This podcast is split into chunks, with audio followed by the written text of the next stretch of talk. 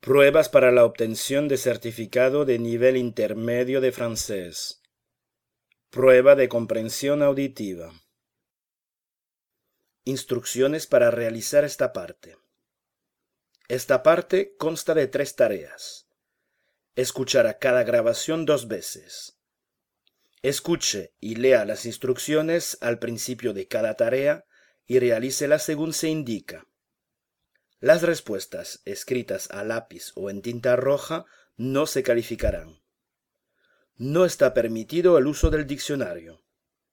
El uso del teléfono móvil queda prohibido durante toda la prueba y tendrá que permanecer apagado y guardado. Atención. No escriba en los recuadros sombreados, son espacios reservados para la calificación de las tareas.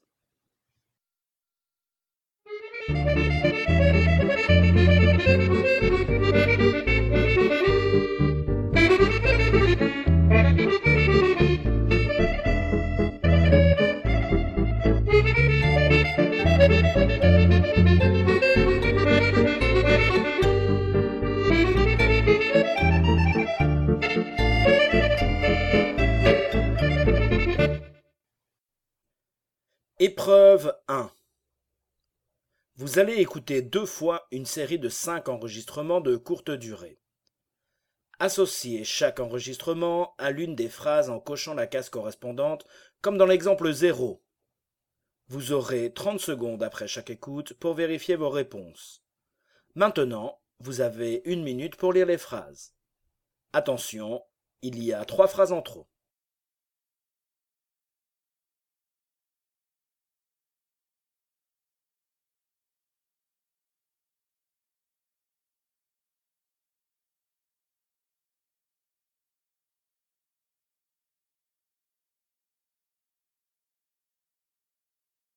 Première écoute.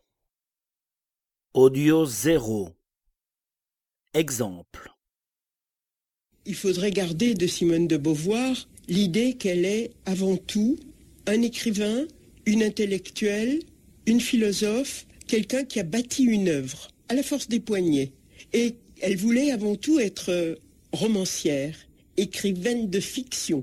Et c'était la littérature qui l'attirait elle était une excellente philosophe, simplement parce qu'elle avait une intelligence très logique, très exercée, qu'elle était capable d'enchaîner les textes les uns aux autres.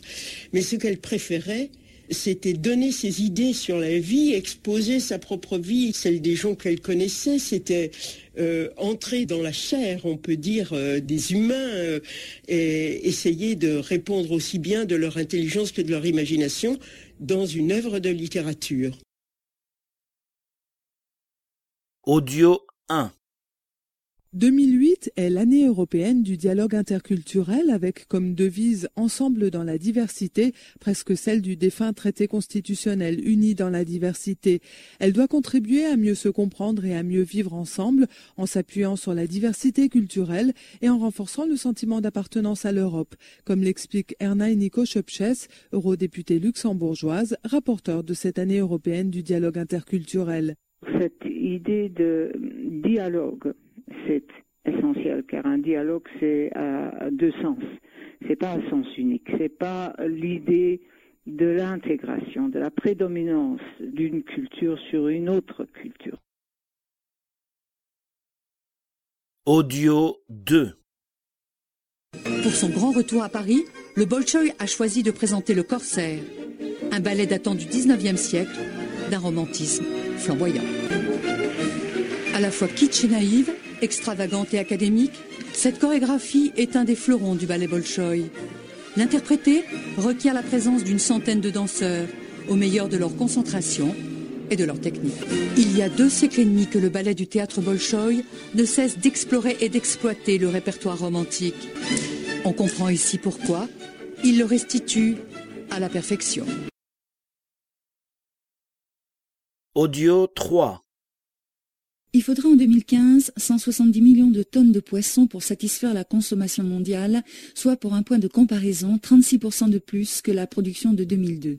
De nombreux pays tels que l'Italie, la Grèce, l'Irlande, la Norvège et autres pays nordiques ont déjà relevé le défi en développant d'une façon très massive la production des poissons d'élevage. A contrario, on constate qu'en France, l'aquaculture stagne et que sa production n'a pas évolué depuis 15 ans. Il y a donc là un défi qui s'impose. Audio 4. Il flottait comme un parfum d'école en France pour ce premier Conseil des ministres de l'année 2008. À la sortie du repas, ces ministres ont appris qu'ils recevront dorénavant un bulletin tous les trois mois. Ils seront notés, cotés, évalués en fonction de leur action. Pourquoi la politique serait le seul domaine en France à ne pas faire l'objet d'évaluation Les ministres, comme les autres, doivent rendre des comptes. C'est un cabinet de conseil privé qui sera chargé de tout évaluer. Les ministres devront ensuite se justifier devant le Premier ministre lors d'une sorte de grand oral. Cette perspective d'un examen de passage pour se justifier laissait certains ministres sans voix. Audio 5. La Slovénie a toujours été tournée vers l'Europe, logique, vu la situation géographique de ce petit pays de 2 millions d'habitants, grand comme trois départements français. Voici Ljubljana, la capitale. Ne vous fiez pas à son architecture austro-hongroise, la Slovénie change vite. Seul état de l'ex-Yougoslavie à ne pas avoir connu la guerre, économie performante, 6% de croissance annuelle, une main-d'œuvre très qualifiée, bon marché. Renault ne s'y est pas trompé, sa Twingo, c'est ici que la firme l'a fait construire. Une des qualités des Slovènes, c'est d'être réactif. Et ça, ce sont des qualités que nous avons dans l'usine, et ce sont des qualités qu'il y a aussi en Slovénie, c'est que les choses vont très vite.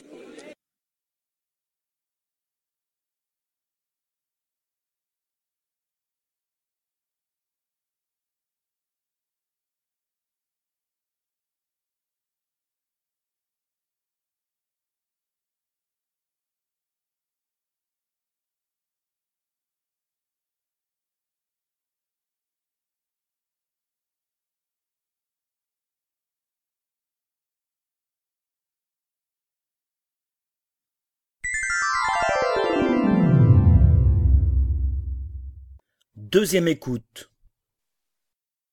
Audio 0. Exemple. Il faudrait garder de Simone de Beauvoir l'idée qu'elle est avant tout un écrivain, une intellectuelle, une philosophe, quelqu'un qui a bâti une œuvre à la force des poignets. Et elle voulait avant tout être romancière, écrivaine de fiction. Et c'était la littérature qui l'attirait elle était une excellente philosophe, simplement parce qu'elle avait une intelligence très logique, très exercée, qu'elle était capable d'enchaîner les textes les uns aux autres. Mais ce qu'elle préférait, c'était donner ses idées sur la vie, exposer sa propre vie, celle des gens qu'elle connaissait, c'était euh, entrer dans la chair, on peut dire, euh, des humains euh, et essayer de répondre aussi bien de leur intelligence que de leur imagination dans une œuvre de littérature. Audio 1. 2008 est l'année européenne du dialogue interculturel avec comme devise Ensemble dans la diversité, presque celle du défunt traité constitutionnel Unis dans la diversité. Elle doit contribuer à mieux se comprendre et à mieux vivre ensemble en s'appuyant sur la diversité culturelle et en renforçant le sentiment d'appartenance à l'Europe, comme l'explique Erna Nico Schöpches, eurodéputée luxembourgeoise, rapporteur de cette année européenne du dialogue interculturel cette idée de dialogue, c'est essentiel, car un dialogue, c'est à deux sens. C'est pas un sens unique. C'est pas l'idée de l'intégration, de la prédominance d'une culture sur une autre culture. Audio 2 Pour son grand retour à Paris, le Bolchoï a choisi de présenter le Corsaire, un ballet datant du 19e siècle d'un romantisme flamboyant. À la fois kitsch et naïve, extravagante et académique, cette chorégraphie est un des fleurons du ballet Bolchoï. L'interpréter requiert la présence d'une centaine de danseurs, au meilleur de leur concentration et de leur technique. Il y a deux siècles et demi que le ballet du théâtre Bolchoï ne cesse d'explorer et d'exploiter le répertoire romantique. On comprend ici pourquoi il le restitue à la perfection. Audio 3 Il faudra en 2015 170 millions de tonnes de poissons pour satisfaire la consommation mondiale, soit pour un point de comparaison 36% de plus que la production de 2002. De nombreux pays tels que l'Italie, la Grèce, l'Irlande, la Norvège et autres pays nordiques ont déjà relevé le défi en développant d'une façon très massive la production des poissons d'élevage. A contrario, on constate qu'en France, l'aquaculture stagne et que sa production n'a pas évolué depuis 15 ans. Il y a donc là un défi qui s'impose. Audio 4. Il flottait comme un parfum d'école en France pour ce premier Conseil des ministres de l'année 2008. À la sortie du repas, ces ministres ont appris qu'ils recevront dorénavant un bulletin tous les trois mois. Ils seront notés, cotés, évalués en fonction de leur action. Pourquoi la politique serait le seul domaine en France à ne pas faire l'objet d'évaluation Les ministres, comme les autres, doivent rendre des comptes. C'est un cabinet de conseil privé qui sera chargé de tout évaluer. Les ministres devront ensuite se justifier devant le Premier ministre lors d'une sorte de grand oral. Cette perspective d'un examen de passage pour se justifier laissait certains ministres sans voix. Audio 5. La Slovénie a toujours été tournée vers l'Europe, logique, vu la situation géographique de ce petit pays, 2 millions d'habitants, grand comme trois départements français. Voici Ljubljana, la capitale. Ne vous fiez pas à son architecture austro-hongroise, la Slovénie change vite. Seul État de l'ex-Yougoslavie à ne pas avoir connu la guerre, économie performante, 6% de croissance annuelle, une main-d'œuvre très qualifiée, bon marché. Renault ne s'y est pas trompé, sa Twingo, c'est ici que la firme l'a fait construire. Une des qualités des Slovènes, c'est d'être réactif. Et ça, ce sont des qualités que nous avons dans l'usine, et ce sont des qualités qu'il y a aussi en Slovénie, c'est que les choses vont très vite.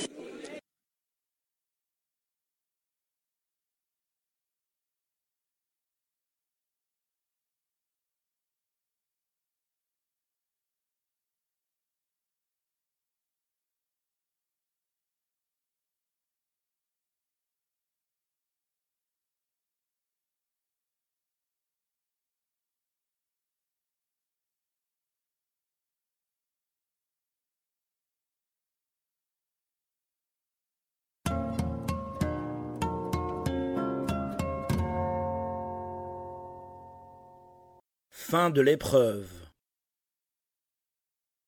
Épreuve 2. Vous allez entendre deux fois trois extraits de la radio française. Répondez par vrai, faux ou non mentionné en fonction de ce que vous entendez. Pour répondre, utilisez les grilles ci-dessous comme dans l'exemple 0. Vous aurez 30 secondes après chaque écoute pour vérifier vos réponses. Avant la première écoute de chaque document, vous disposerez de 30 secondes pour lire les affirmations.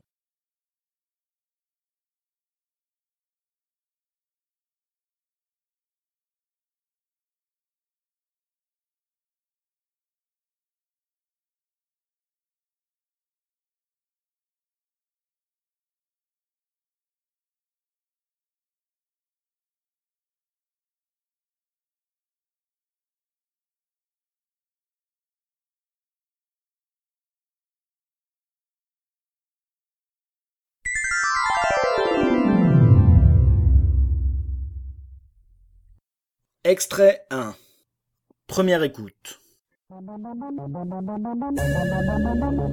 Aujourd'hui, 5 minutes pour parler d'un nouveau genre de film. C'est la vignette de la vigne, réalisée par Franck Ça Un voyage inédit dans le cinéma du futur. Voilà ce que propose ce week-end le festival Atopic à Paris. Pour la deuxième année consécutive, le festival propose une sélection de 30 machinima. Mais qu'est-ce que c'est au juste? Un machinima. Explication en duo et au féminin par une réalisatrice de Machinima et la directrice artistique du festival, respectivement Caroline Piras, bonjour. Bonjour. Et Margherita Balzerani. Bonjour. Bonjour. Alors, un Machinima, explication la plus simple possible, qu'est-ce que c'est Caroline Piras? Je dirais que c'est un film fait à partir d'un jeu vidéo. En fait, on sert de l'animation du jeu et on ne filme pas une partie, mais à partir de cette animation, on recrée euh, une fiction. Donc c'est un film qu'on fait sans pellicule? À partir d'un ordinateur ou... Euh, ouais, ouais, on va dire à partir d'un ordinateur.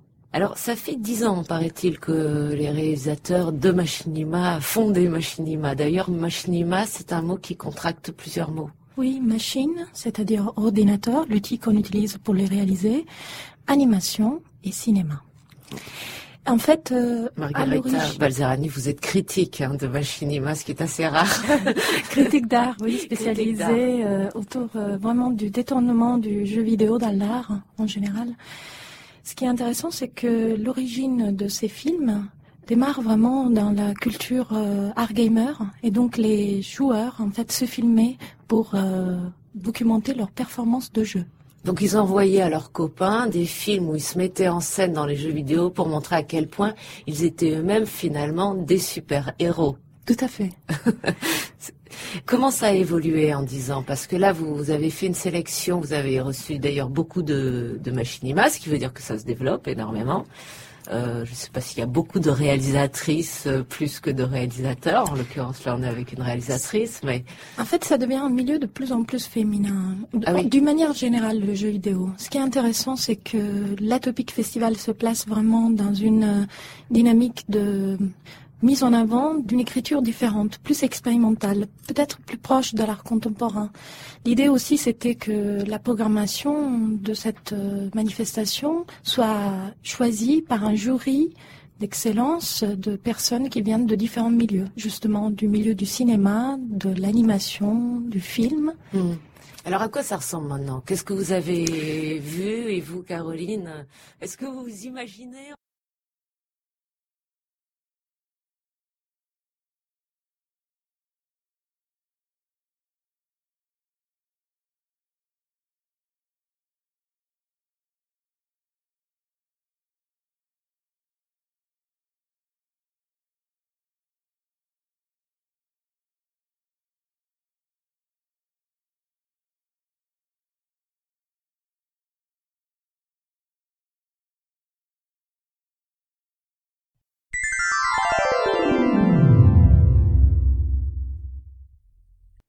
Extrait 1 Deuxième écoute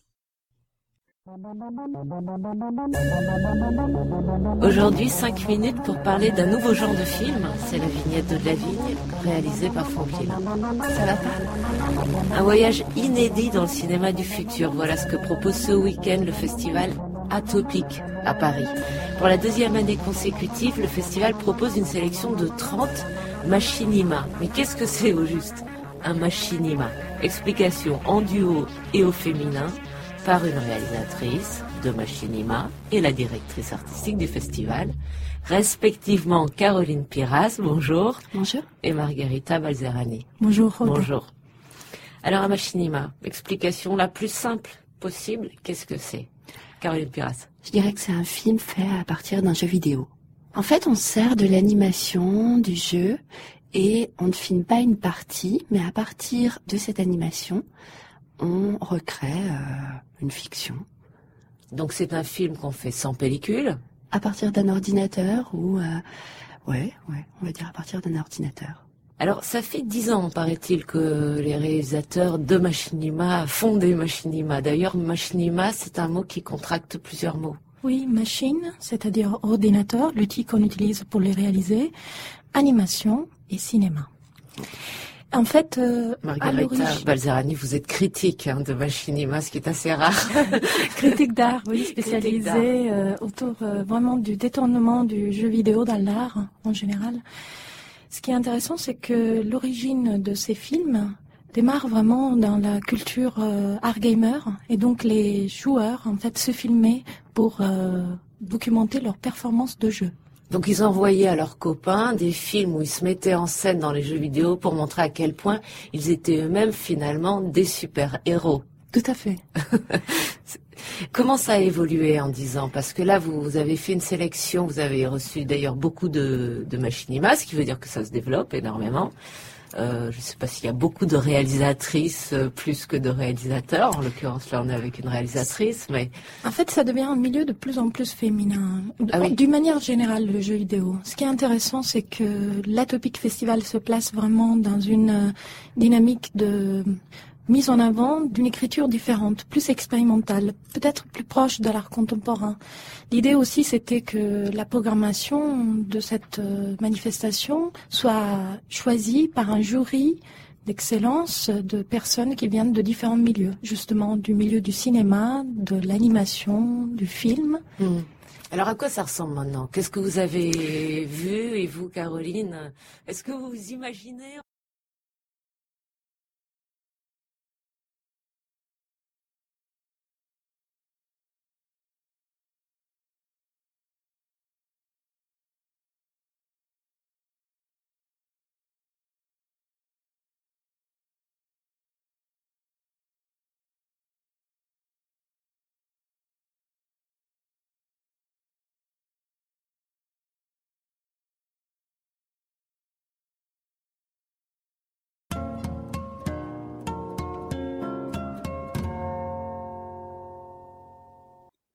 Extrait 2.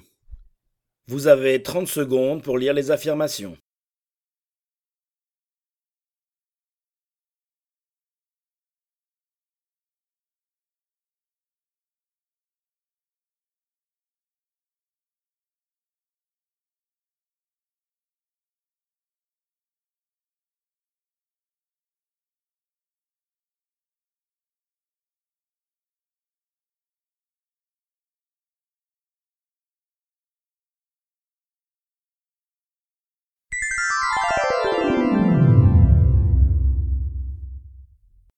Extrait 2.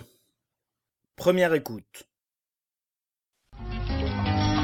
Le 112, le numéro d'urgence valable dans toute l'Union européenne, se met en place progressivement, mais il demande la réunion de beaucoup de compétences. Et notamment des compétences linguistiques, car il ne suffit pas de pouvoir appeler des secours quand on est à l'étranger, il faut aussi pouvoir se faire comprendre. Par exemple, en Belgique, comment appeler les secours à Bruxelles lorsque l'on parle lituanien ou polonais. Les pompiers belges planchent donc sur un projet pilote de traduction. C'est un reportage d'Olivier Henrion et Philippe Van der Beek.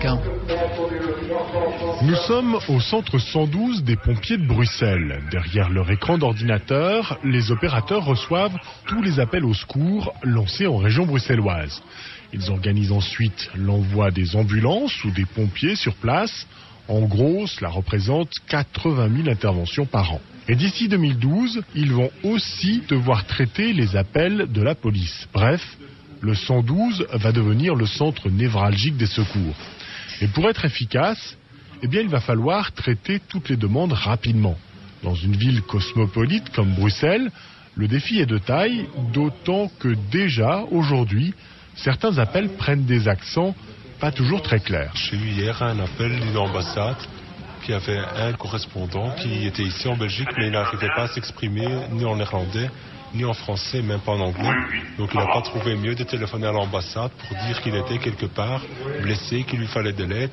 L'ambassade nous a contactés pour dire voilà, on a un ressortissant qui a besoin d'une ambulance mais n'arrive pas à s'exprimer. Des appels au secours comme celui-ci, Philippe Jourdain, opérateur au centre 112 de Bruxelles, en reçoit deux ou trois par jour. Et quand les victimes n'ont pas le relais de leur ambassade, eh bien le dialogue est nettement plus difficile. On essaye de, disons, certains mots-clés, bon, des.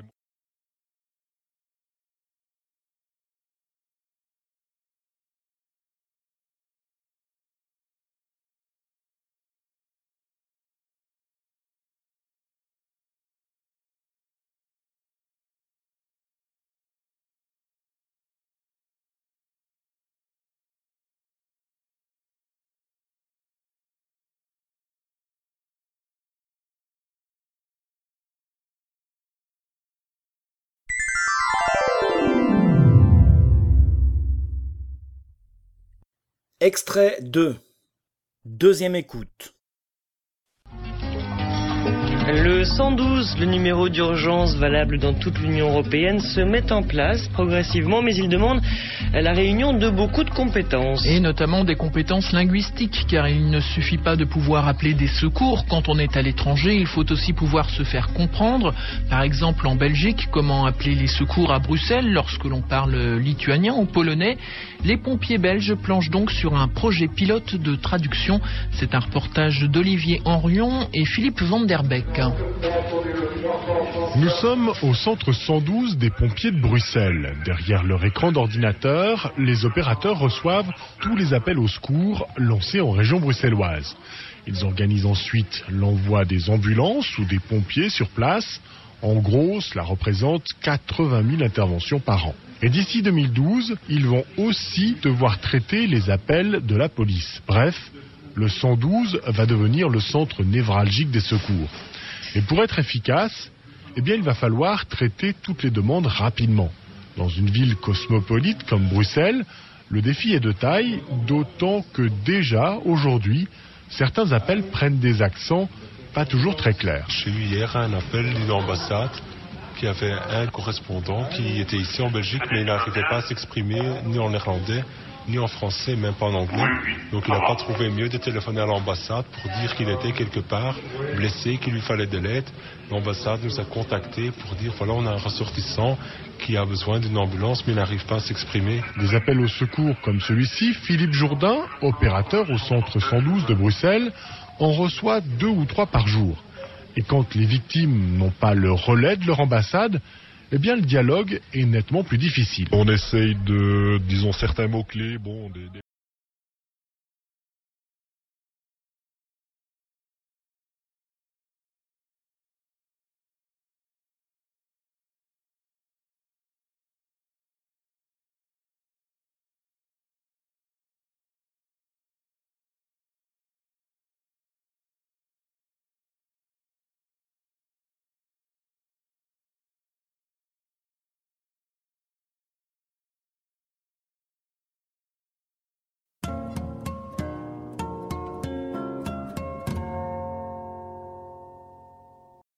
Extrait 3.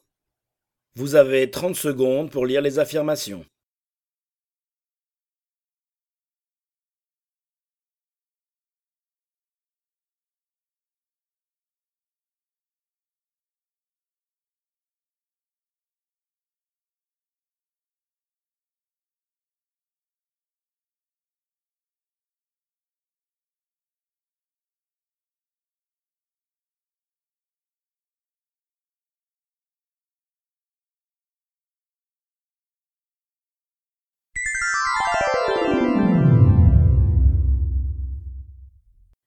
Extrait 3.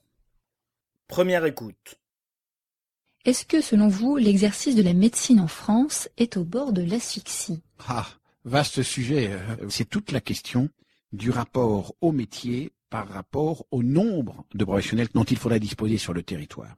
Si on regarde bien, le médecin aujourd'hui euh, assure un nombre de tâches important qu'il n'a pas à faire et qu'il pourrait déléguer, première chose. Donc dire nous, sommes en train de manquer de médecins. Il manque des médecins dans les campagnes et non pas uniquement dans les campagnes, mais aussi dans les banlieues, notamment, voire parfois dans les centres-villes. Tout cela ne rime à rien si, je le répète, on ne redéfinit pas le rôle du médecin.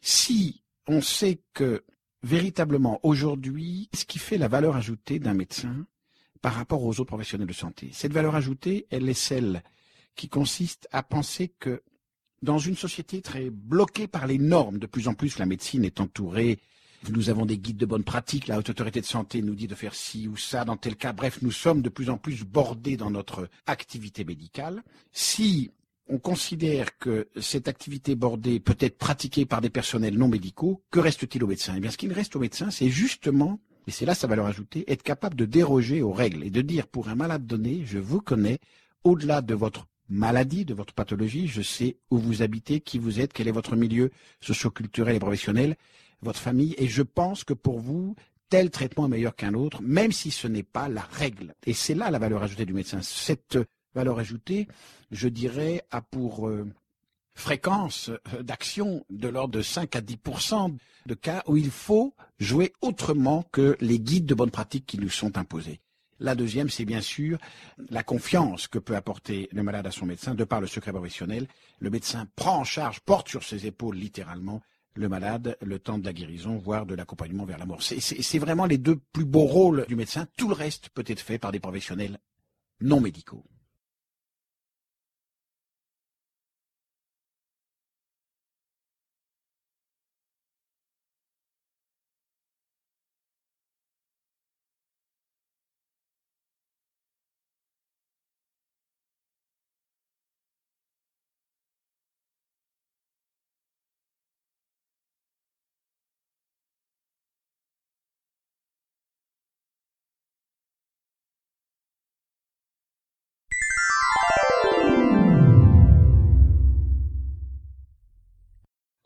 Extrait 3.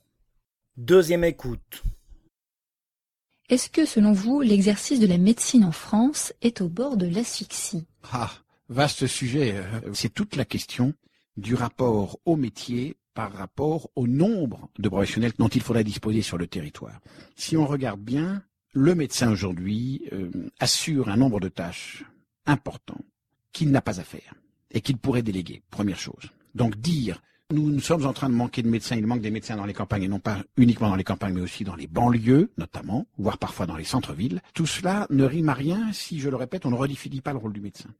Si on sait que véritablement aujourd'hui, ce qui fait la valeur ajoutée d'un médecin par rapport aux autres professionnels de santé, cette valeur ajoutée, elle est celle qui consiste à penser que dans une société très bloquée par les normes, de plus en plus la médecine est entourée, nous avons des guides de bonne pratique, la haute autorité de santé nous dit de faire ci ou ça dans tel cas, bref, nous sommes de plus en plus bordés dans notre activité médicale. Si on considère que cette activité bordée peut être pratiquée par des personnels non médicaux, que reste-t-il aux médecins? Eh bien, ce qu'il reste aux médecins, c'est justement, et c'est là sa valeur ajoutée, être capable de déroger aux règles et de dire pour un malade donné, je vous connais, au-delà de votre maladie, de votre pathologie, je sais où vous habitez, qui vous êtes, quel est votre milieu socio-culturel et professionnel, votre famille, et je pense que pour vous, tel traitement est meilleur qu'un autre, même si ce n'est pas la règle. Et c'est là la valeur ajoutée du médecin. Cette valeur ajoutée, je dirais, a pour euh, fréquence euh, d'action de l'ordre de 5 à 10% de cas où il faut jouer autrement que les guides de bonne pratique qui nous sont imposés. La deuxième, c'est bien sûr la confiance que peut apporter le malade à son médecin de par le secret professionnel. Le médecin prend en charge, porte sur ses épaules littéralement le malade le temps de la guérison, voire de l'accompagnement vers la mort. C'est vraiment les deux plus beaux rôles du médecin. Tout le reste peut être fait par des professionnels non médicaux.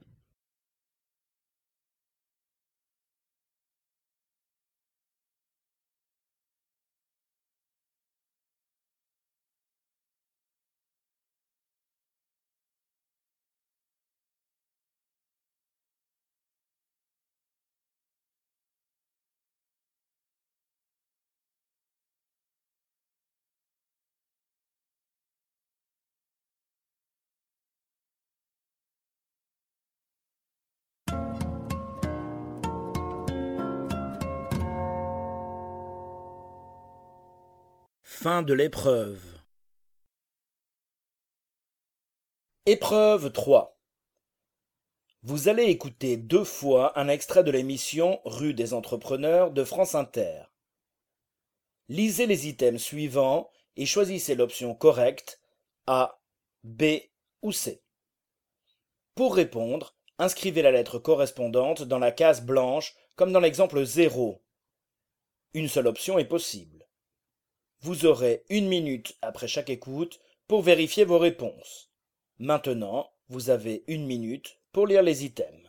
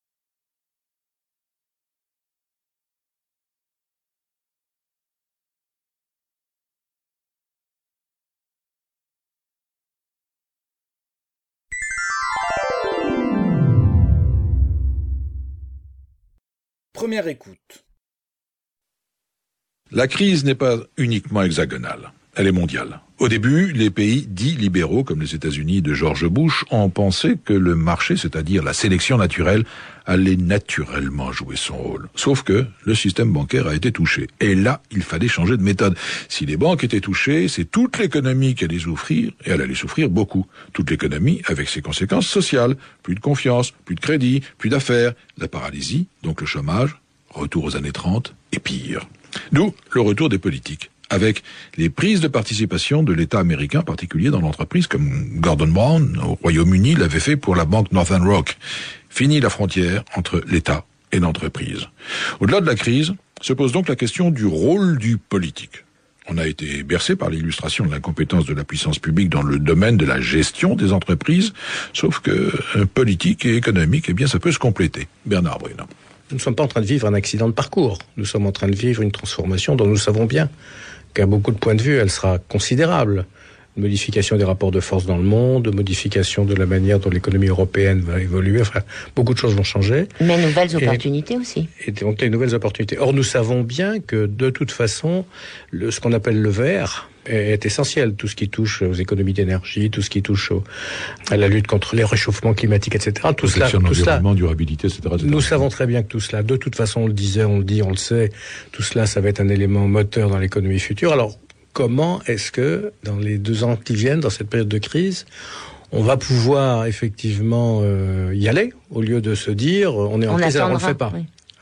Ça, c'est une question euh, à laquelle je n'ai pas de réponse, mais je, pense que c'est très important, de même qu'il est très important de poser les questions sociales aussi sous cette forme-là. C'est-à-dire de ne pas simplement dire euh, aujourd'hui il y a une crise, il va falloir sauver les meubles, mais se dire aussi qu'est-ce qui va se passer derrière? Comment est-ce qu'on va préparer l'avenir en matière sociale, c'est-à-dire en matière de formation professionnelle, comment est-ce qu'on va reprendre la question de la retraite ou de la pré-retraite, comment est-ce qu'on va reprendre la question de la flexicurité. Tout cela, il faudrait pas que pendant cette période, on se dise, bon, tout ça c'est fini, maintenant il faut simplement sauver les meubles. Oui, parce qu'il y a, euh, Bernard Brune, deux vitesses. Il y a l'urgence, ceux qui vont se retrouver sans rien, les prochains exclus, et puis euh, nous, ici, confortablement installés, disant ah oui, mais dans deux ans ou dans deux ans et demi, ça ira mieux. Oui, en attendant, est-ce que ça ira mieux quand je serai mort Ça, c'est le retour du politique dans la vie économique. Hein. C'est-à-dire qu'aujourd'hui, s'il y a des gens qui ont une responsabilité par rapport à cela, c'est-à-dire par rapport à ce passage d'une période de crise grave à une période de, de reprise autre, sous une forme différente, ça c'est le boulot des politiques. Et je pense que ce soit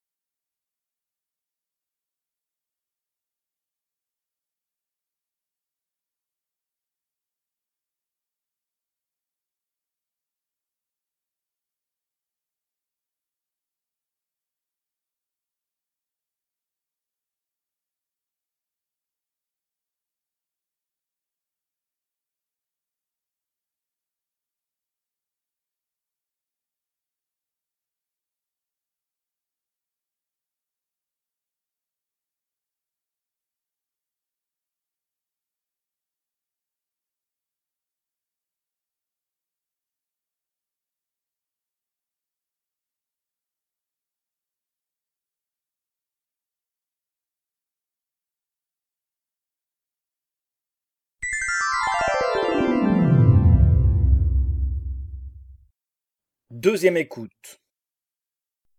La crise n'est pas uniquement hexagonale, elle est mondiale. Au début, les pays dits libéraux, comme les États-Unis de George Bush, ont pensé que le marché, c'est-à-dire la sélection naturelle, allait naturellement jouer son rôle. Sauf que le système bancaire a été touché. Et là, il fallait changer de méthode. Si les banques étaient touchées, c'est toute l'économie qui allait souffrir, et elle allait souffrir beaucoup. Toute l'économie avec ses conséquences sociales. Plus de confiance, plus de crédit, plus d'affaires, la paralysie, donc le chômage, retour aux années 30 et pire.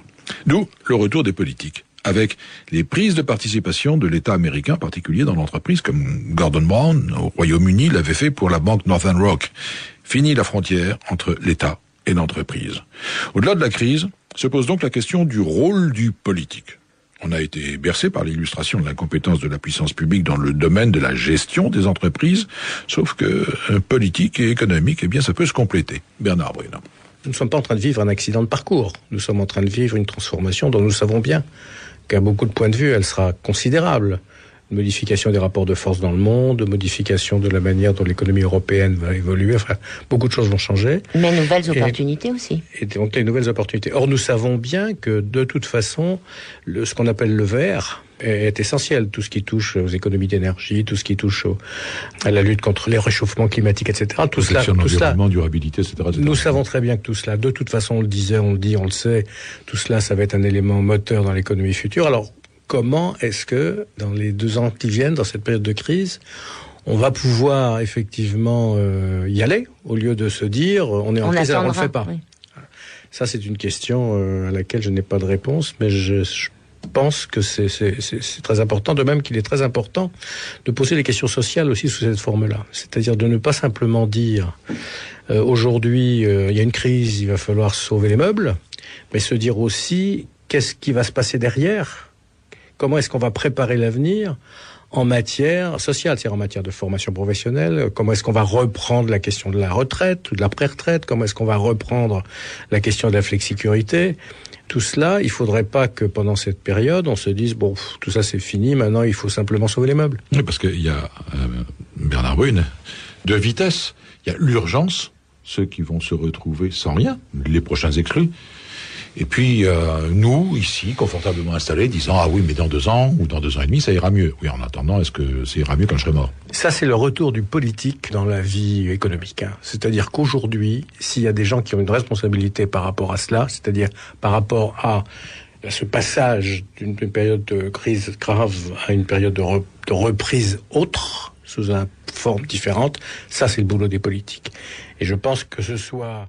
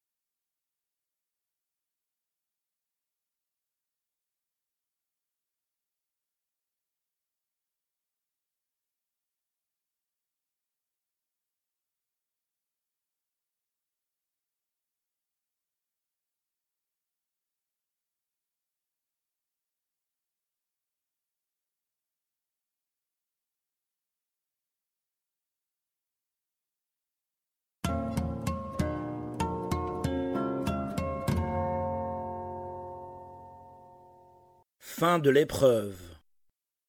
Fin de l'examen.